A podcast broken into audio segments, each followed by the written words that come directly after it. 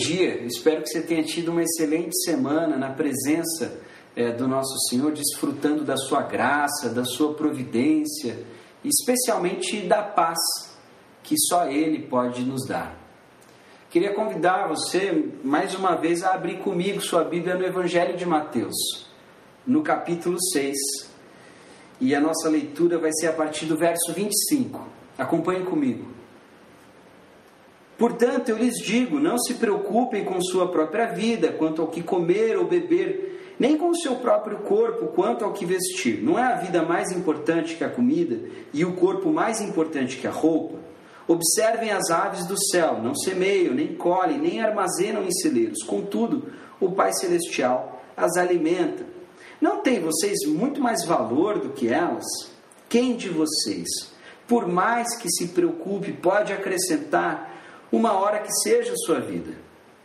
Por que vocês se preocupam com roupas? Vejam como crescem os lírios do campo. Eles não trabalham nem tecem. Contudo, eu lhes digo que nem Salomão, em todo o seu esplendor, vestiu-se como um deles. Se Deus veste assim a erva do campo, que hoje existe e amanhã é lançada ao fogo, não vestirá muito mais a vocês, homens de pequena fé? Portanto, não se preocupem dizendo que vamos comer ou que vamos beber, ou que vamos vestir, pois os pagãos é que correm atrás dessas coisas. Mas o Pai Celestial sabe que vocês precisam delas. Ore comigo, pedindo entendimento e esclarecimento espiritual da parte do nosso Deus. Senhor, nosso Deus e Pai, muito obrigado por mais uma manhã muito obrigado por mais um dia em que Suas misericórdias se renovaram, Senhor. Deus, venha por meio dessa oração pedir entendimento espiritual da tua parte, confiando a Ti a entrega é, da Tua palavra aos Teus filhos, Senhor. Deus, haja em nós por meio do Teu Santo Espírito, alcançando os nossos corações, convencendo os nossos corações de que essa palavra se dirige a nós.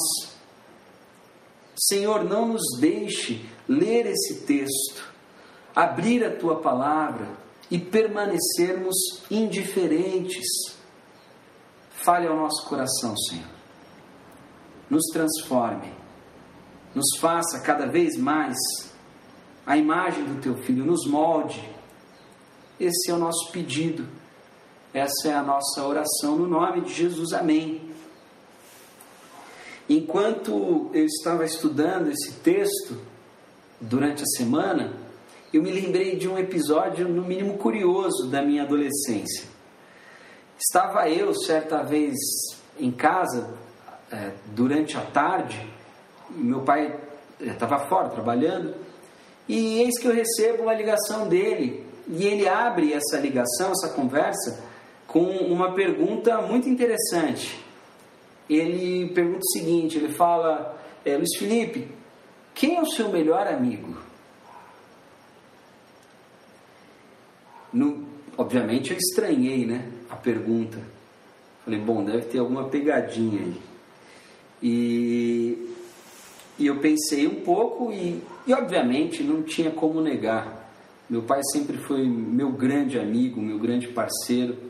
E, e eu respondi sem titubear. Eu disse, pai, é, o senhor é meu melhor amigo. Então ele, ele me acertou com mais uma pergunta. Ele perguntou o seguinte: ele falou, se eu sou o seu melhor amigo, por que, que eu preciso ficar sabendo pela escola que hoje você se envolveu numa briga?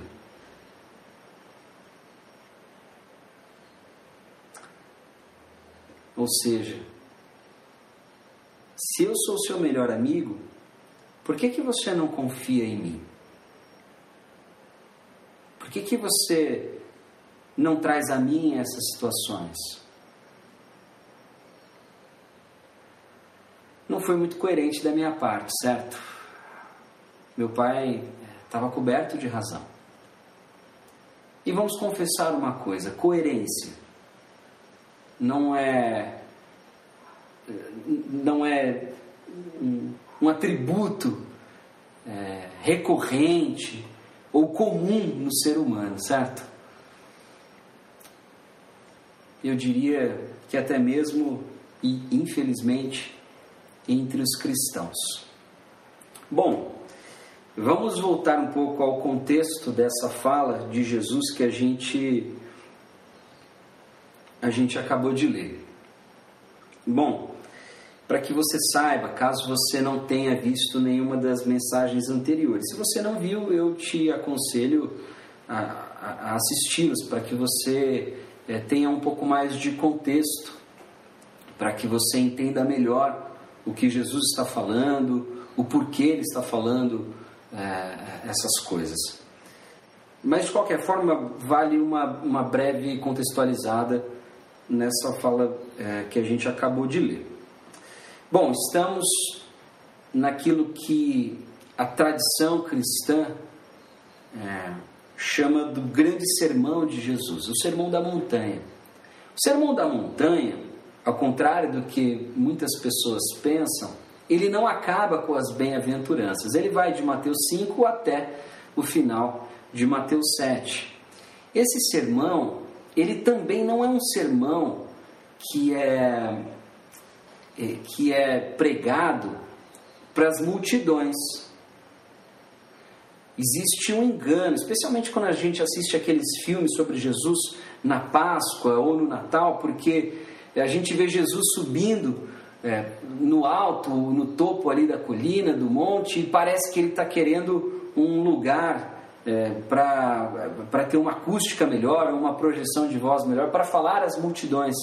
Esse é um engano. Quando nós começamos a leitura logo no início do capítulo 5, a gente entende que Jesus está chamando para si não a multidão, mas os discípulos. Ou seja, o sermão da montanha, ele está dirigindo principalmente aos seus discípulos.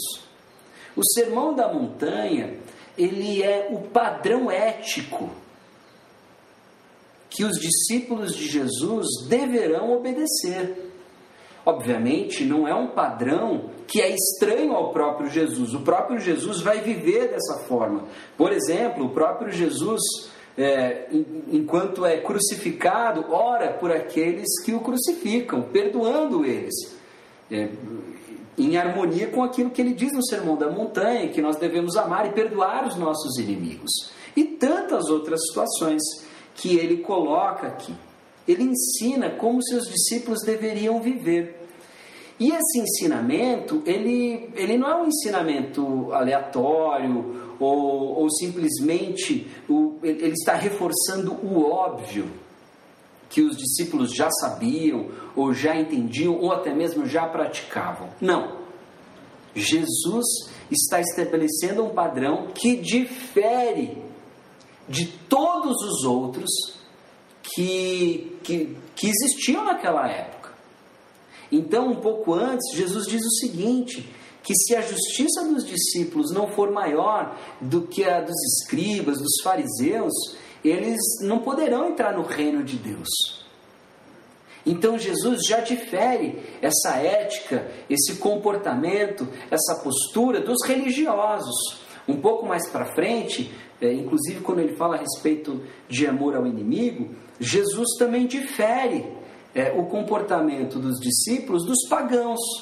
Ele diz que amar quem te ama, fazer o bem para quem, quem faz para você, não, não tem mérito nenhum, porque isso até os pagãos fazem. Ou seja, ser um discípulo de Jesus é viver na contramão de todo o mundo. Não é só ser diferente, no, trazendo aqui para a nossa realidade, ser diferente dos ateus. Talvez, especialmente no nosso caso, ser um discípulo de Jesus muitas vezes significa ser inclusive diferente, ter um padrão diferente de outros que se dizem religiosos e pessoas de fé. Isso que você precisa ter em mente enquanto a gente lê esse texto. Jesus espera mais dos seus discípulos. Um comportamento diferenciado, tanto dos religiosos quanto daqueles considerados gentios, pagãos, Quem eram esses? Eram aqueles que não pertenciam à tradição religiosa dos judeus, ou seja, desconheciam Deus de Israel, o Yahvé ou Javé, desconheciam sua história, os seus grandes feitos. Eram pessoas que não apenas eram estrangeiras, no caso, como é, do contexto de Jesus, propriamente os romanos ou os gregos, mas eram pessoas que é, não temiam a esse Deus, pessoas que não acreditavam nele e, e, obviamente, consequentemente, não serviam a ele. Vamos reler o texto que a gente é, acabou de ler? Bom, só para que, é, que você saiba, caso você esteja pegando essa série de mensagens a partir é, desse domingo, Jesus ele acabou de de descrever como deve ser a relação do discípulo com as riquezas, com, com o dinheiro. E, e após ter ensinado isso, ele conclui dizendo: Portanto, eu lhes digo, não se preocupem com sua própria vida, quanto ao que comer ou beber, nem com seu próprio corpo, quanto ao que vestir. Não é a vida mais importante que a comida e o corpo mais importante que a roupa. Observem as aves do céu não semeiam, nem colhem, nem armazenam em celeiros, contudo o Pai Celestial as alimenta. Não tem vocês muito mais valor do que elas? Quem de vocês, por mais que se preocupe, pode acrescentar uma hora que seja a sua vida? Por que vocês se preocupam com roupas? Vejam como crescem os lírios do campo. Eles não trabalham nem tecem, contudo, eu lhes digo que nem Salomão, em todo o seu esplendor, vestiu-se como um deles. Domingo passado a gente já estudou o verso 25, 26 e o 27.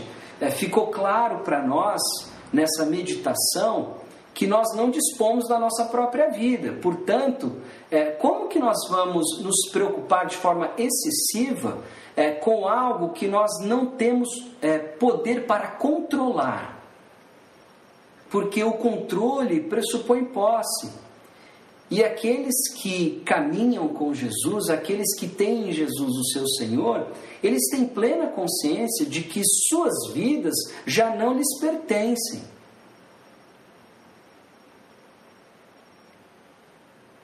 Até porque é, eles não teriam nem, nós, né?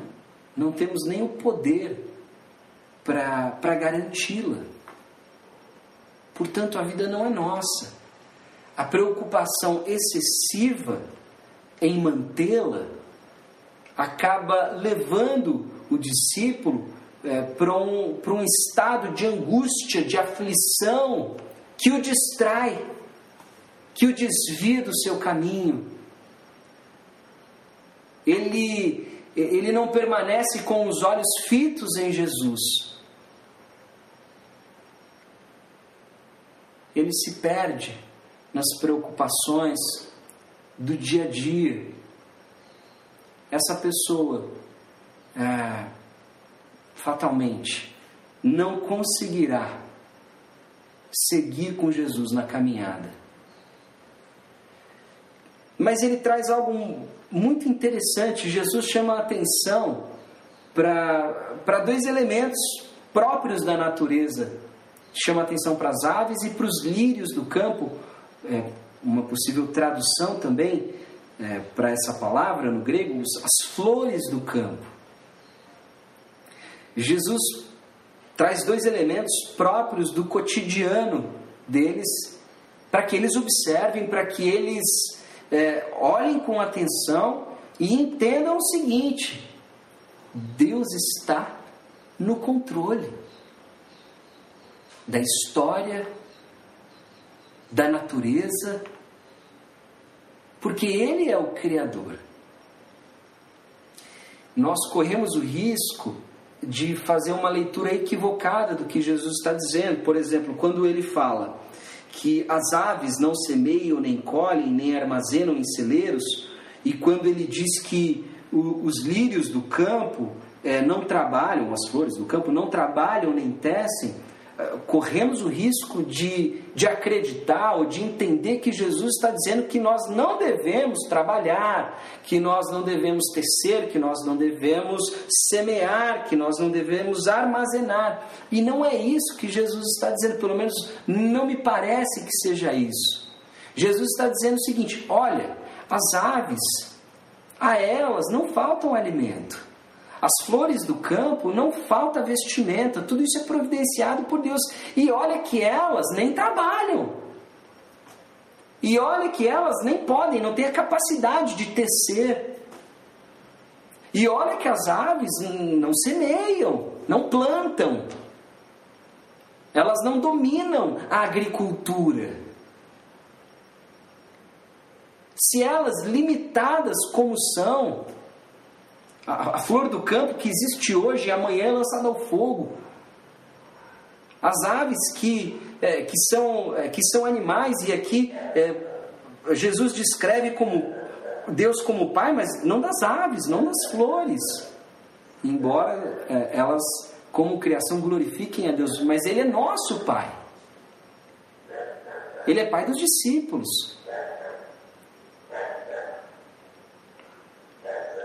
Se apesar de toda a limitação, Deus provê a essas circunstâncias próprias da natureza, por que Ele não vai cuidar dos seus filhos?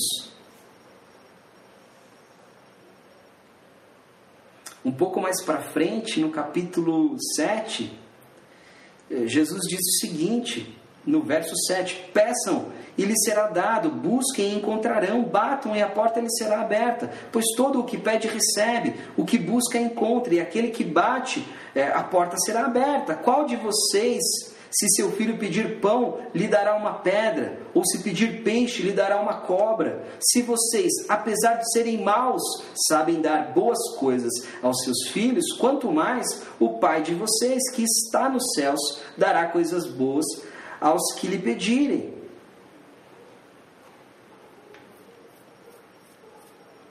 Mais uma comparação da mesma natureza, é, que é a comparação com as aves e com as flores do campo. Se nós, que somos maus, sabemos dar coisas boas aos nossos filhos, sabemos cuidar dos nossos filhos, amamos os nossos filhos, por que que por que, que a gente acha que Deus não vai cuidar da, da gente, não vai cuidar de nós? Não é muito coerente da nossa parte. Jesus continua, ele diz o seguinte: é, se Deus veste assim a erva do campo que hoje existe, amanhã é lançada ao fogo, não vestirá muito mais a vocês, homens de pequena fé. Interessante a escolha de palavras de Jesus. Ele não diz homens que não têm fé. Ele diz homens de pequena ou pouca fé. Homens que não têm fé o suficiente. Muito comum, nos, especialmente nos nossos dias é, entre nós cristãos, porque, sejamos sinceros, se você é um cristão, especialmente no Ocidente, né, em outras partes do mundo, é um pouco mais complicado ser cristão, mas no Ocidente, qual a dificuldade? Pelo menos por enquanto, nós ainda não somos perseguidos, a nossa fé ainda não foi criminalizada. É, é possível que em breve cheguemos a, a, esse, a esse ponto. Mas qual a dificuldade em você professar a fé cristã nos nossos dias? Especialmente na sociedade em que nós vivemos, ocidental, que por mais que exista pobreza, ainda assim, a pobreza é, que nós desfrutamos num país como o nosso, numa cidade como a nossa, ainda assim, não é uma pobreza tão terrível quanto a que existe em muitos lugares do nosso mundo. O que eu estou querendo dizer é que dizer, dizer-se cristão, professar a fé cristã, ah, nominalmente, não exige de nós muita coisa.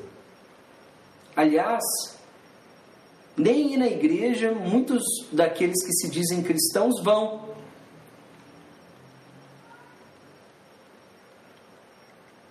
E essas pessoas se dizem pessoas de fé. Pessoas que acreditam que exista um Deus, é, acreditam que esse Deus inclusive podem acreditar que esse Deus é Pai de Jesus Cristo, que, que Jesus é o Filho de Deus, o enviado de Deus, a segunda pessoa da Trindade, as pessoas podem aceitar essas informações sem nenhum problema, especialmente se são pessoas que foram criadas num ambiente cristão, numa família de tradição cristã. Pessoas que eh, frequentaram toda uma infância, toda uma juventude, uma comunidade evangélica, ou até mesmo católica. Não é, o que eu quero dizer é que não é tão difícil acreditar.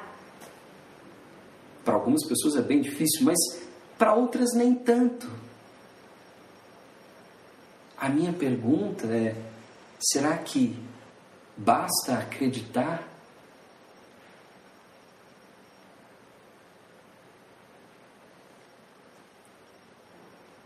E isso nos leva para essa forte declaração de Jesus. Jesus compara as pessoas que vivem preocupadas com o que irão comer, com o que irão beber, com até mesmo a própria vida, com o que vestir, pessoas que vivem angustiadas, pessoas que sofrem por causa dessas preocupações, que têm corações inquietos, agitados, com homens de pouca fé, pequena fé ainda que tenham alguma, não é suficiente.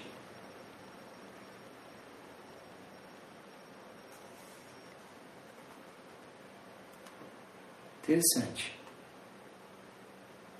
E como se já não fosse o bastante Jesus chamar as pessoas que vivem preocupadas com essas coisas de homens e, consequentemente, mulheres de pouca fé, ele continua dizendo no verso 31: Portanto, não se preocupem dizendo que vamos comer, ou que vamos beber, ou que vamos vestir, pois os pagãos é que correm atrás dessas coisas, mas o Pai Celestial sabe que vocês precisam delas.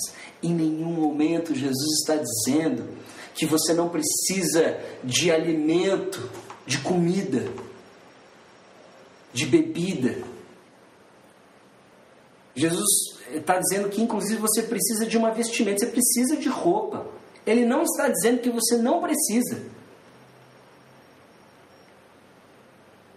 Ele está dizendo que existe alguém mais interessado na sua dignidade do que você mesmo.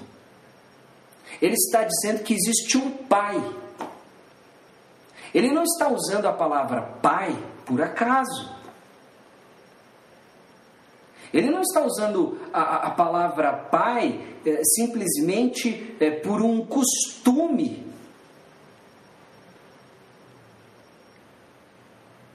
Palavra pai é colocada aqui de maneira é, muito cirúrgica e precisa.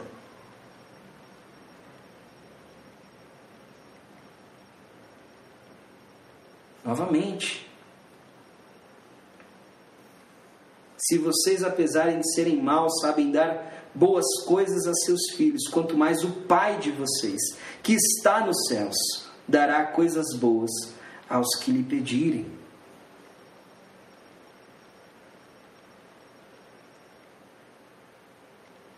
Pessoas que é, desfrutam de uma fé pequena, uma fé insuficiente, são pessoas que ainda não adquiriram a consciência de filho. Filho de Deus. São pessoas que ainda não adquiriram a consciência de que existe um Pai, um Criador amoroso, que lhe deseja o melhor. Aliás, que te criou para que você fosse imagem e semelhança dele, para que você vivesse é, junto dele, desfrutando de uma relação de intimidade. Por que, que alguém decide ter filhos? Porque tem amor para dar. Hoje, mais do que nunca, é, eu, eu entendo um pouco a esse respeito. Só tem filho, claro, não estou falando de, de acidentes e, e, e, e falta de planejamento, mas das pessoas que decidem constituir uma família. Só seguem nessa direção quem tem amor para dividir, quem tem amor para compartilhar. Deus não, não criou o ser humano para que ele vivesse debaixo de, de, de tamanho sofrimento. O sofrimento que, que, que nós experimentamos, ele é próprio da nossa rebeldia. É porque lá atrás nós optamos por sermos senhores do nosso destino, senhores é, da nossa vida, muitas vezes até senhores da vida alheia. Nós optamos por, pelo juízo do bem e do mal. Somos nós aqueles que decidimos o que é certo e errado. Nós abandonamos a Deus as suas instruções, a sua palavra, os seus mandamentos, para vivermos uma vida de autonomia próprio de um filho arrogante, de um filho soberbo. Mas Deus insiste em nos adotar e não mede esforços para isso. Manda o seu unigênito para que viva entre nós, para que nos ensine como deve ser a vida dos filhos de Deus. E como se já não fosse o bastante, esse, esse unigênito morre no nosso lugar, toma sobre si o nosso castigo na cruz e sofre a nossa morte em nosso lugar, para que eu e você vivêssemos livres deste medo, porque o mesmo venceu a morte. O mesmo triunfou sobre ela. E nos promete o mesmo para aqueles que são os seus, os seus eleitos, os seus escolhidos.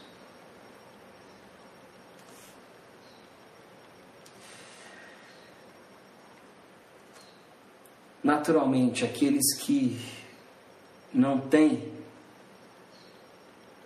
fé o bastante não conhecem a Deus como Pai. Conhecem a Deus como uma superstição, conhecem a Deus como uma entidade cósmica distante, que vez ou outra intervém de acordo é, com a fórmula mágica né, a ser dita.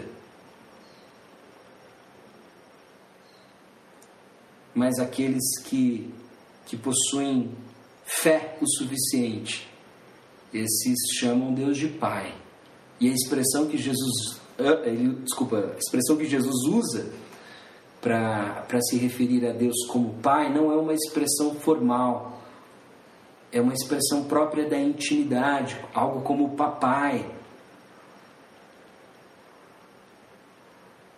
Aqueles que possuem fé adquiriram essa consciência de filho, de um Deus Criador, Pai Celestial, amoroso, que sabe do que nós precisamos.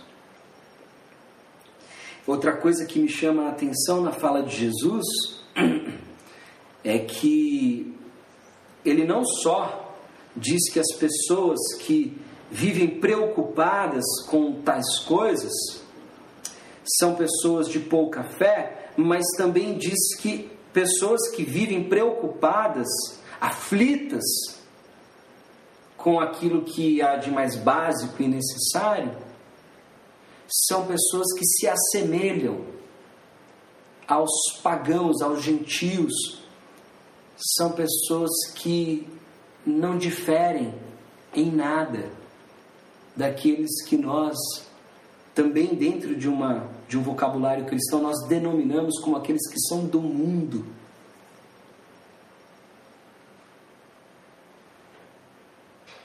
Viver preocupado, viver aflito é prova de que não existe fé suficiente.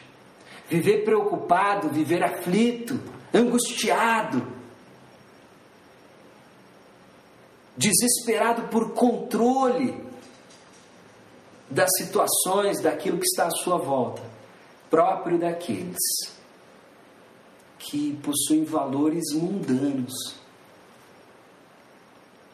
Jesus não está dizendo isso aos discípulos por acaso. Jesus está ofertando testes para que os discípulos possam observar e para que eles mesmos possam constatar se são homens e mulheres de fé, se são homens e mulheres que vivem a justiça do reino de Deus, ou se são homens e mulheres de pouca fé, que mais se parecem com aquelas pessoas que pertencem ao mundo. Jesus está nos dando um termômetro para que a gente possa medir a nossa espiritualidade. Porque existe um grande engano naqueles que acreditam que espiritualidade é, é, é uma coisa reservada a, a, um de, a uma determinada área da vida, a um determinado ambiente da vida. A espiritualidade diz respeito a, a, a, toda a complexidade, a totalidade da sua vida.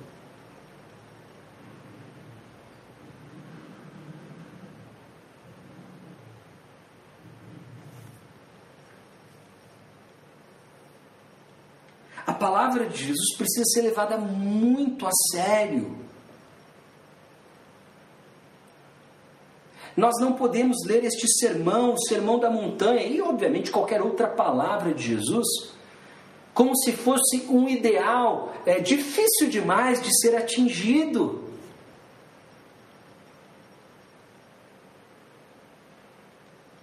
Não podemos, não podemos, não é possível seguir a Cristo dessa forma. Fé implica diretamente em obediência. Para você que talvez acredite que fé é acreditar com muita força que alguma coisa vai dar certo. Imagino que nos dias de hoje devem ter muitas pessoas dizendo: tenha fé, tudo vai melhorar, tudo vai se acertar pessoas que são otimistas, positivas. Desculpe te decepcionar, mas isso não é fé, isso é pensamento positivo. Na melhor das hipóteses, isso é superstição. Bate na madeira. Acreditar com muita força que alguma coisa cruza os dedos, sabe? Vai dar certo. Isso não é fé. Não adianta você acreditar com muita força. Fé dentro do vocabulário, dentro da terminologia bíblica. É, fé é uma palavra ampla que, sim, está é, relacionada ao fato de acreditar num determinado evento, de, de acreditar num determinado fato, especialmente aqueles que são é, descritos é, neste conjunto de livros que nós chamamos de Bíblia Sagrada. Sim, implica em acreditar, mas não só isso. Fé está muito relacionada à confiança. e a obediência. Não dá para seguir a Cristo sem tomar Suas palavras como ordem. Não dá para seguir a Cristo e ter nele apenas um bom mestre, é um sábio, assim como tantos outros que, que, que, que passaram por esse mundo já. Não, não dá. Jesus, ele reivindica um outro lugar. Ter fé em Jesus Cristo significa reconhecer nele sua verdadeira natureza. Jesus não se apresenta como um sábio, Jesus se apresenta como filho de Deus, como o Messias. Jesus reivindica essa autoridade de enviado de Deus. Jesus reivindica a autoridade é, de, de porta-voz de Deus. Jesus reivindica uma natureza divina. Suas palavras possuem uma outra autoridade. Os discípulos não podem tomá-las de forma leviana. Quando lhes é conveniente, obedecem, o escutam. Isso não é possível. Aliás, no final do Sermão da Montanha, Jesus ele, ele se dirige a essa situação, a essa circunstância. As pessoas que ele chama de pessoas prudentes, sensatas, e pessoas que ele vai chamar de insensatas. É, a gente poderia entender pessoas que são tolas. Ele, ele diz isso no final, ele entra nessa, nesse assunto no final do capítulo 7 de Mateus. Mas é, o evangelista Lucas também registra essas falas de Jesus. E eu, eu vou optar hoje pelo registro de Lucas, que está em Lucas, no capítulo 6, a partir do verso 46. Lucas 6, 46. Jesus diz o seguinte: por que vocês me chamam de Senhor, Senhor e não fazem o que eu digo? Só para que vocês saibam, é, imagino que nossa comunidade, na sua maioria, já deve saber disso a essa altura do campeonato. Mas, como essa é uma transmissão é, pela internet, nós nunca sabemos é, é quem nós iremos alcançar. Então eu já preciso esclarecer de antemão uma coisa para você: Senhor na Bíblia é, é mais do que um pronome de tratamento. Senhor, ele é um título régio, ou seja, ele é um título próprio de um soberano, de um imperador, de um rei. Jesus, quando é chamado de Senhor pelos autores do Novo Testamento, ele, pelos escritores, ele não está sendo tratado apenas de forma respeitosa. Ele está sendo reconhecido como o rei. O rei que os judeus é, aguardavam. O descendente de Davi, o Messias. Esse é um título é, régio, é um título próprio de um soberano. Então, releia esse trecho comigo com isso em mente. Por que vocês me chamam Senhor, Senhor e não fazem o que eu digo? Eu lhes mostrarei com, que, com quem se compara aquele que vem a mim, ouve as minhas palavras e as pratica. É como um homem que, ao construir uma casa, cavou fundo e colocou os alicerces na rocha. Quando veio a inundação, a torrente deu contra aquela casa, mas não conseguiu abalar porque estava bem construída. Mas aquele que ouve as minhas palavras e não as pratica, é como um homem que construiu uma casa sobre o chão, sem alicerces. No momento em que a torrente deu contra aquela casa, ela caiu e a sua destruição foi completa. Jesus, de maneira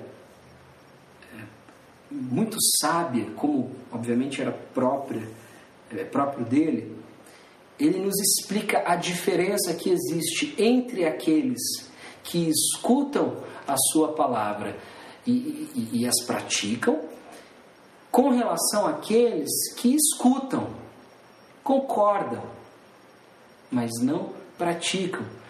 É, é muito possível que nós é, venhamos a ler esse texto e imaginar que Jesus está é, comparando o discípulo com a pessoa do mundo. É, não, não é isso. Jesus está é, fazendo uma distinção dentre aqueles que se chamam discípulos, dentre aqueles que se dizem seguidores de Jesus. Porque são esses que escutam a palavra de Jesus e, e até mesmo concordam com ela. Mas entre estes que escutam, uns as praticam, outros apenas escutam e concordam. Jesus compara é, é, essas duas pessoas a duas casas. Eu gosto do, do, registro de Lucas porque ele ajuda a gente a entender um pouco melhor essa metáfora, essa parábola de Jesus, dos dois construtores e das duas casas. Quando nós lemos em Mateus, Mateus ele, ele faz a distinção entre a casa que foi construída na rocha e a que foi construída na areia. Muitas vezes as pessoas pensam que essa casa que foi construída na areia, ela foi construída num terreno distinto da outra que foi construída na rocha. O registro de Lucas ajuda a gente a entender melhor o que significava a casa na areia e o que significava a casa na rocha. Não são terrenos distintos. É a existência ou a ausência de alicerces. Por exemplo, para você cavar, especialmente no Oriente Médio, é, o solo ele é um solo muito duro, dá muito trabalho para você cavar. E, e, é muito trabalhoso você construir uma casa bem alicerçada e, e cavar profundamente até que o alicerce chegue à rocha. Porém, no inverno, o, o inverno no, no, Oriente Médio ele é muito chuvoso e, e pensa toda aquela terra dura no verão, é, no inverno ela fica uma terra é, um lamaçal, argilosa e naturalmente aquilo é, põe em risco a construção. O que Jesus está dizendo é o seguinte: do solo para cima talvez a gente não consiga observar diferença entre as casas. Um olhar superficial para duas construções que poderiam muito bem ser uma do lado da outra. Nós não veríamos distinção entre elas. Porém, quando vier a crise, quando vier a tempestade, quando vier o inverno chuvoso, úmido, quando a, aquela aquele solo duro, seco, se tornar um lamaçal. Aí a verdadeira natureza da, de uma das casas será revelada. E as casas que aparentemente eram iguais, né, você não poderia fazer distinção entre elas. Agora, diante de uma, de uma tempestade, diante de uma enchente, diante, por que não dizer, de, de uma tribulação, de uma crise, agora foi revelada a diferença entre elas. Uma estava bem alicerçada. Não significa que não sofreu com a enchente, com a tempestade. Não significa isso. Significa que ela permaneceu de pé. Mas aquele que apenas tinha uma construção do solo para cima, não cavou bem os alicerces. E se cavou, ficou apenas na parte arenosa, não chegou à rocha, não, não se deu ao trabalho de fazer um, um bom alicerce, uma boa fundamentação. Essa casa fatalmente virá ao chão, não resistirá à crise tenho dito isso e repito: tempos de crise. Eles são, são tempos que nós devemos é, não desejar, porque ninguém deseja o sofrimento, não devemos fazer isso, porém nós devemos nos alegrar quando passamos por provações, quando a nossa fé é provada, quando ela é testada, quando ela é submetida a, a um exame, nós devemos nos alegrar, porque a prova da fé produz perseverança e nos conduz à maturidade, como diria o próprio Tiago na sua carta. Nós estamos passando por um momento difícil, estamos. Talvez as coisas piorem, talvez. Mas o discípulo de Jesus não tem permissão para viver angustiado e preocupado de forma excessiva. O discípulo de Jesus não tem permissão para viver ansioso. O discípulo de Jesus não tem permissão para se agarrar aos seus bens e, e depositar sua confiança, sua esperança em sua riqueza. Discípulo de Jesus confia no seu mestre. O discípulo de Jesus confia ou seja, pratica, vive de acordo com os ensinamentos do seu mestre e Senhor. E ele disse, ele mandou: não viva preocupado. Não acumule preocupações. Ah, mas eu não consigo controlar, ah, eu não consigo é, conter o meu coração. Ué, prova de que você é uma pessoa de pouca fé. Prova de que você não o conhece, não tem intimidade com ele.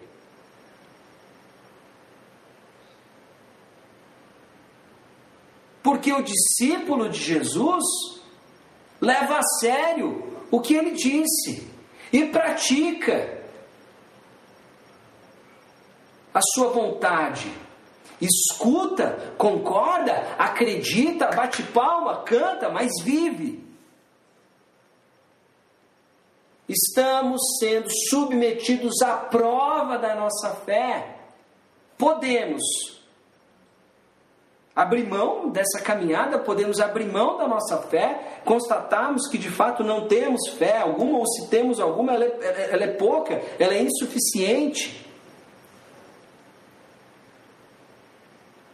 Ou podemos ser humilhados pela palavra de Deus, podemos ser esclarecidos e levados ao entendimento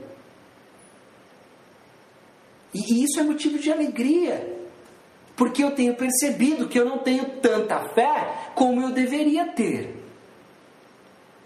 Eu acredito, eu canto, eu sirvo na igreja, estou lá quase todos os domingos. Ok. Mas se a sua vida é uma construção, é uma edificação, diante da crise, diante da tempestade, o que foi revelado sobre os seus fundamentos, sobre os seus alicerces? Quem é você? O que escuta e concorda? Ou aquele que escuta, que concorda, que serve, que vai na igreja, que vai ao PG, que lê livros é, literatura cristã, mas pratica, põe em prática os ensinamentos de Jesus. Ou você é aquela pessoa que se esconde atrás de frases como: Ah, mas Jesus. Ah, mas Jesus é. Enfim, não, não dá para imitá-lo. Jesus, é, Jesus é Deus. Ou, ou até mesmo, não, mas isso, mas é, é, difícil, né? É difícil perdoar, é difícil amar, é difícil andar mais uma milha, é difícil virar outra face, é difícil não se preocupar, sabe? Quando a gente está vivendo uma crise como essa.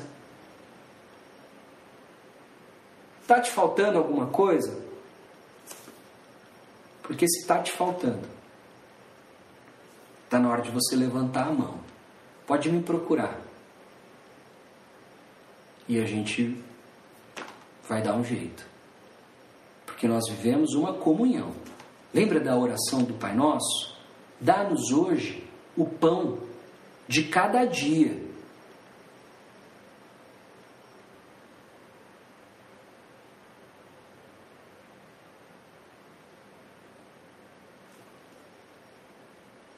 É dar-nos. É um pedido pela comunhão, é um pedido pelos irmãos. Isso nos ajuda a desenvolver generosidade. Tem um amigo que ele, ele vive em crise de fé. Está sempre questionando algum aspecto doutrinário. Mas é engraçado, toda vez que tem dificuldade e que ele, ele toma ciência de que os seus irmãos estão em dificuldade, ele não é milionário, tá? Ele não é milionário. Porque muitas vezes quem tem muito, quando dá, dá de forma soberba, né? É, dá algo que é irrelevante perto daquilo que está amontoado e acha que está fazendo bem, que é uma boa pessoa. É, enfim, normalmente a generosidade bíblica, né? Ela está ligada com está ligada é, com sacrifício, né? Precisa doer um pouquinho, né? Enfim, a gente poderia falar bastante sobre isso, mas pode deixar para uma outra, uma outra ocasião. Estava falando desse meu amigo, vive em crise de fé, sempre questionando dogmas e algumas doutrinas assim é, per periféricas, né? Não, não as fundamentais. Mas sempre que tem alguém passando dificuldade perto dele, eu vejo esse cara se mobilizando, mesmo quando tem pouco, para ajudar os seus irmãos na fé. Esse meu amigo confunde ter dúvidas, ter incertezas, é, ter falta de esclarecimento teológico com falta de fé. Porque na hora do vamos ver, ele obedece, ele divide, ele compartilha, ele doa. Ele se compadece do seu irmão. Isso é fé. Fé é obedecer. E sabe o que eu acho mais curioso? E volto à metáfora, à imagem que eu trouxe no começo desse sermão é a nossa incoerência. Nós dizemos crer em Jesus, certo? Acreditamos que Ele nos salvou, que Ele morreu por nós. Sabe o que eu acho curioso? A gente diz crer nele, mas a gente não crê no que Ele prometeu.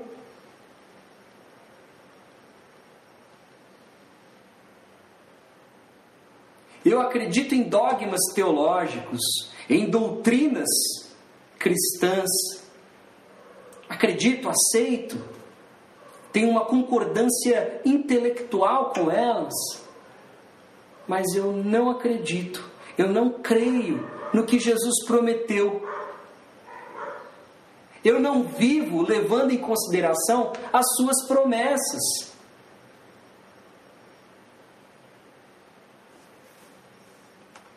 Não é à toa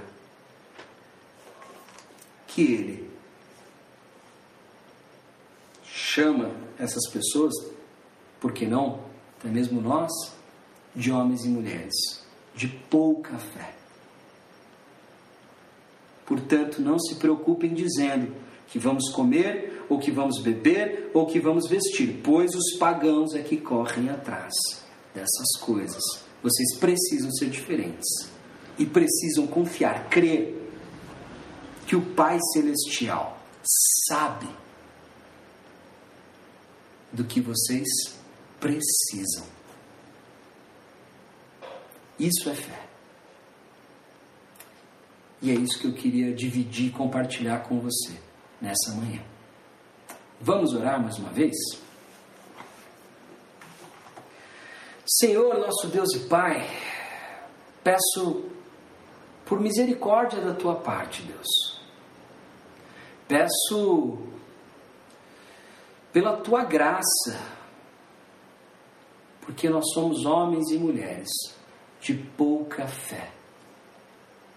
Vivemos preocupados, angustiados, aflitos, ansiosos,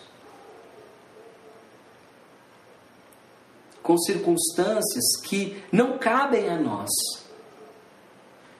que estão para além da nossa capacidade de controlar. Senhor, seja misericordioso conosco. Venha com o teu Santo Espírito, com o teu santo entendimento, esclarecimento, inspiração e nos ajude, Pai, a compreender de maneira profunda, não meramente intelectual, mas de maneira profunda,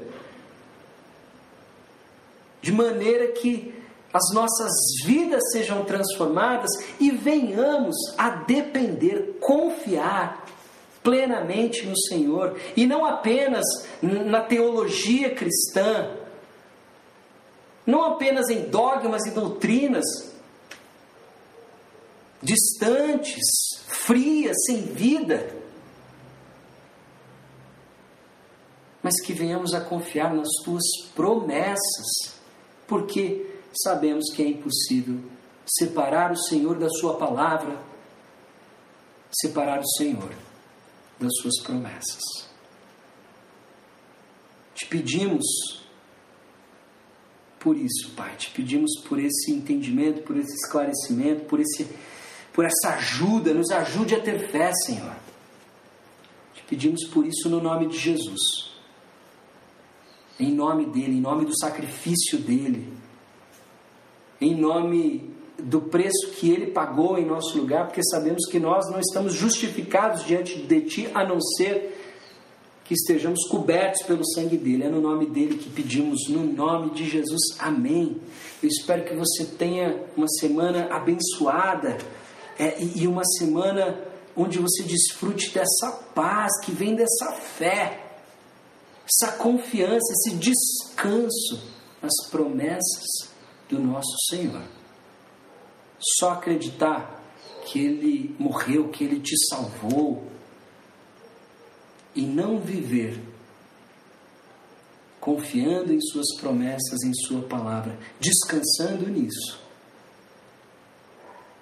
é não ter fé o suficiente, é viver como alguém que é mundano e possui valores mundanos ainda não tem um coração transformado.